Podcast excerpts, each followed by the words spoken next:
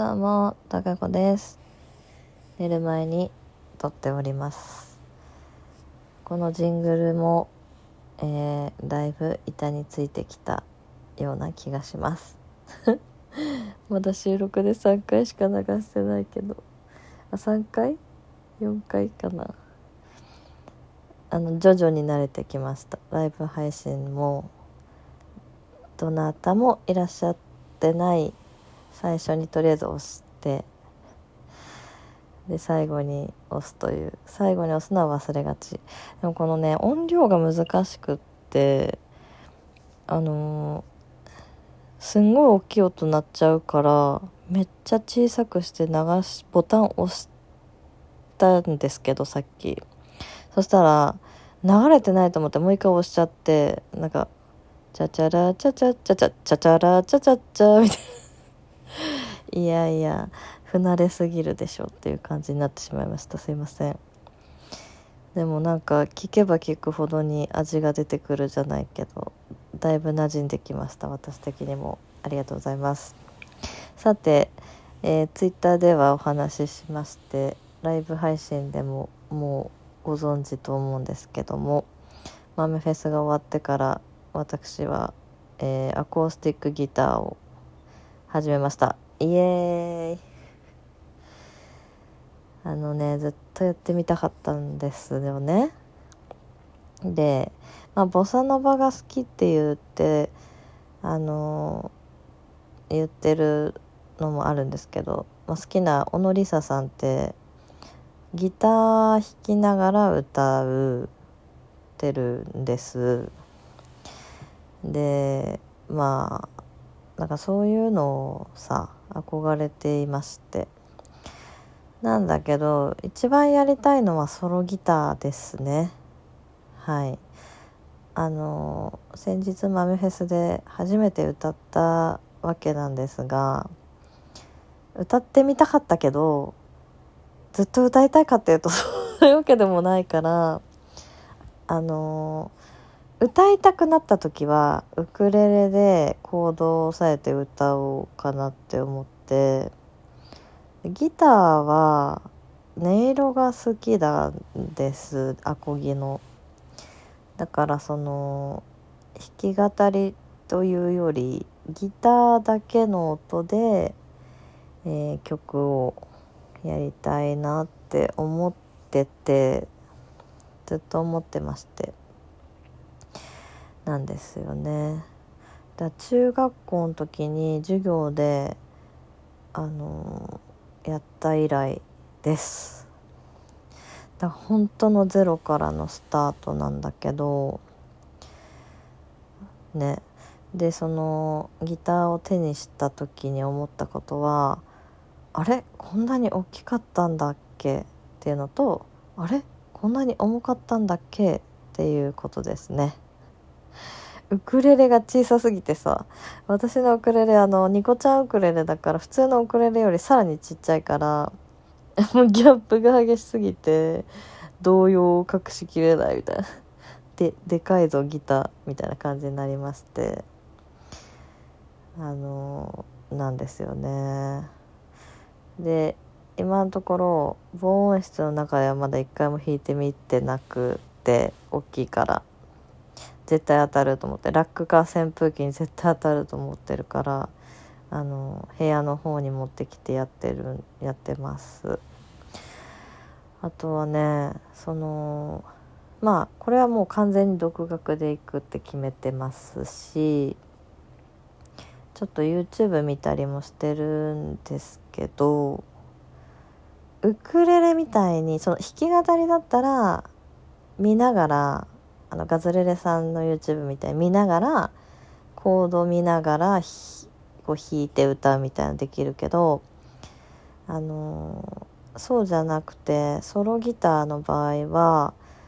タブ譜を見るのでそれを YouTube で見るってめちゃめちゃめっちゃちっちゃいから見づらいからやっぱそうすると楽譜見ながらかなってなってで今ね私が持ってる楽譜買ったんですけどまず一つは「ファイナルファンタジー」の曲集1っていうやつでもうどうしてもやりたいって思って買いました。でもう一個はその「ファイナルファンタジー」の楽譜を書いている南沢先生南沢大輔先生ギタリストさんなんですけどが出してる24の練習曲集っていうのがありまして。でそれはそれ YouTube で見つけたんですけど最初見つけてあこれなんかかっこいい。練習曲だけどかっこいいしなんか弾けるようになるのかもしれないって勘違いして探したの。そしたらもう多分売ってなくてあのアマゾンとかで普通売ってなくて中古でアマゾンで買いました。あのメルカリにも売ってたんだけどアマゾンの方が安かったから。ですごい綺麗です。綺麗だし届いたら本。ちょっとちょっとだけ加湿してあるぐらいだしで CD もついてて。その CD は Apple Music で聴けたからあのまあどっちでもなくても大丈夫だったんですけどちゃんとついてたしで届いて。それ今2つかな楽譜としてはあるありますけどあのね FF の本は難しすぎる。まずその知らない単語が多すぎてあのラジオトークでね私がアコギをやりたいって思った方音さんって言うんですけど音さんにいろいろ聞きながらこの1週間まだ1週間経ってないけどあのやってはいるんですけどまあ初めましてだとやっぱ知らない単語っていっぱいあるからそれはしょうがないからしょうがないんですけどそれよりもさらにやっぱりちょっと初心者向けじゃないっていう部分があったりしてそれが6弦目をあの下げて D にしなさいみたいな書いてあるんですよ。本当は E なのに「ミをレにチューニングで1音下げて弾きなさいみたいなんとかね。そんなんありって疑ってしまったんですけどバイオリンでそんなことしたらえってなりますよね。下げるんですか？一音？チューニングで？みたいな感じ。とかあとはまあこれ普通みたいなんですけどカポと言って挟む洗濯ばさみみたいなやつであの1フレット目2フレット目ってこう区切ってあるギターって区切ってある押さえると区切ってあってそれの3フレット目にこれをはめなさいみたいな指示とかあったりしてもうほんと全部がもう初めてだからへえって感じ。あそういう風にするの。でもいまだにカポの意味がよく分かんなくって確かにあの半音ずつ上がっていくんですよね。フレットが1個上がると。だから1フレットにすると腸が半音上がるっていうのはまあ理論的には分かるんだけどそれをするとそうか。そそうだよね。今分かった気がする。普通の弦でやっちゃうとさらに上のフレットを押さえなきゃいけなくなるってことね。今分かった気がするな。うん。とかね。でもまあ面白いですね。やっぱりあの知らないことを知るのはまあ面白いし最初ってやっぱ何でも面白いいいよね。やり始めてさなんかあこういうのあるんだみたいな感じになるから。っていう時期です。だけど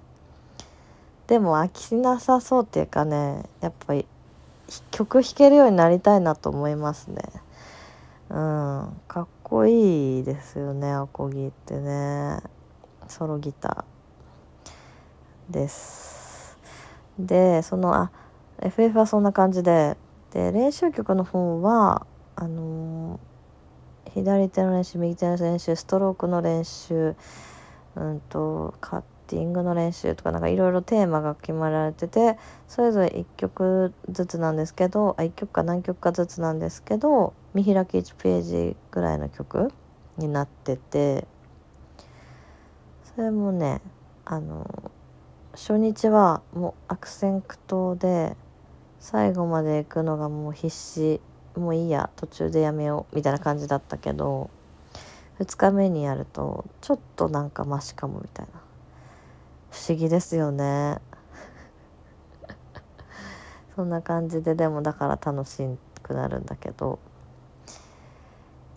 だですね。でそのタブ譜にあのどこの弦の何フレット目って数字書いてある